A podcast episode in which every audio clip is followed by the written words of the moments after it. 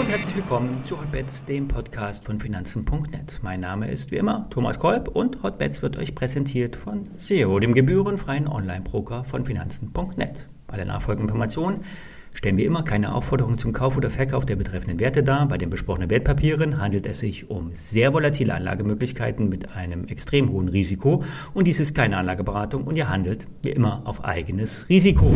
Ja, wie gewonnen, so zerronnen. Die starke Eröffnung am gestrigen Tag hat sich als Bärenfalle entpuppt. Nachdem wichtige Marken im Sprung überwunden wurden, ist der Aktienmarkt in sich zusammengesackt. Der auslösende Schub wurde durch die amerikanischen Märkte vollzogen. Nun stehen wir wieder im Unterstützungsbereich. Der darunterliegende Boden ist bei 13.560 Punkten im DAX anzusiedeln. Die Bärmarktrallye wird nur bestätigt, wenn wir über 14.310 DAX-Punkte auf Stundenbasis ansteigen. Es riecht etwas nach Resignation, etwas Panik könnte aufkommen. Doch wenn wir einen Schritt zurück machen, die Wochenkerzen sehen nach der jetzigen Situation immer noch nach einer Umkehr aus. Bleiben wir positiv. Kommen wir zu den Aktien. Börse Online empfiehlt in der aktuellen Ausgabe zum Einsteigen bei den Ex-Highflyern. Hier ein kleiner Blick auf die Liste. Zum Start geht es los mit Netflix. Hier der Hinweis, ich bin selbst Aktionär der Streaming-Plattform. Mein Einstieg bei 203 Euro war etwas zu früh. Derzeit steht der Wert ungefähr 10% tiefer. Doch das ist ja noch nichts äh, zum Absturz in der Vergangenheit. Von 600 Euro im Hoch hat sich die Aktie halbiert, erholte sich etwas und halbierte sich dann noch einmal. Wir hatten schon über die Hintergründe hier bei Hotbets gesprochen. Netto hatte der Abo-Dienst zuletzt 200.000 Kunden verloren. 700.000 davon im Zusammenhang mit der derzeitigen Geschäftseinstellung in Russland. Der Kundenschwund soll zudem auch weiter anhalten. Der Wachstumsaufschlag in der Aktie wurde daraufhin mehr als abgezogen. Jetzt wird die Firma Netflix mit dem dreifachen Jahresumsatz bewertet. In diesem Jahr werden 100 Millionen Euro oder Dollar, weiß ich nicht genau, Free Cashflow verbucht. Das ist ein KGV von 16. Für einen Tech-Wert ist das nicht zu hoch. Doch 84 Milliarden Euro Market Cap sind auch nicht nichts. Netflix muss nun versuchen, im Geschäftsbetrieb einen Neuanfang zu wagen. Ein mehrgleisiges Geschäftsmodell, ein kostengünstiges Abo mit Werbeunterbrechung wäre eine Option für diese, ja, für die weltweit Millionen an Schwarzsehern, die auf dem Abo der Familie und Freunden mitschauen.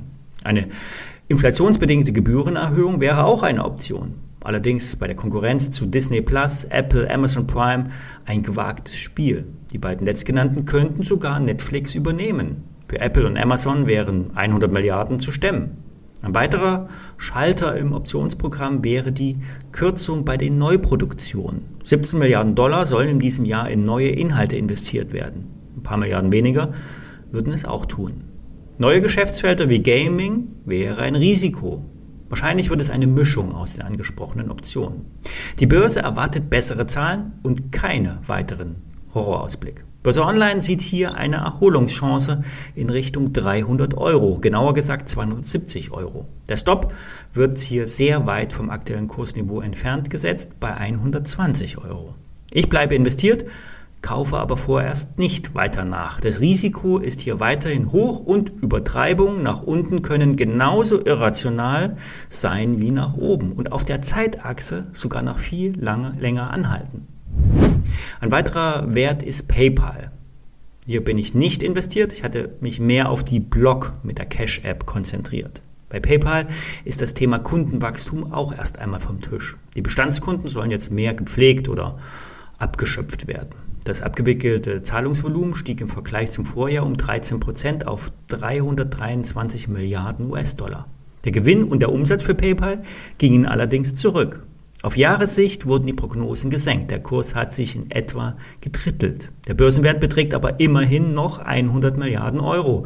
Und hier kann noch immer etwas Luft abgelassen werden. Deshalb setzt Börse Online den Stop auf 60 Euro in der Aktie. Das Kursziel wird mit 120 Euro angegeben. Das ist vom derzeitigen Kursniveau nicht so viel. Wer an den Onlinehandel glaubt und an das Bezahlsystem PayPal glaubt, kann an schwachen Tagen eine Position aufbauen, vielleicht in Teilbeträgen einsteigen und bei Schwäche nachkaufen. Doch die Gesamtposition darf nicht zu groß werden, denn bei Enttäuschungen kann eine Aktie schnell 20 Prozent fallen und dann habt ihr im Umkehrschluss eine viel zu große Position in, in eurem Depot und damit auch ein viel zu großes Risiko.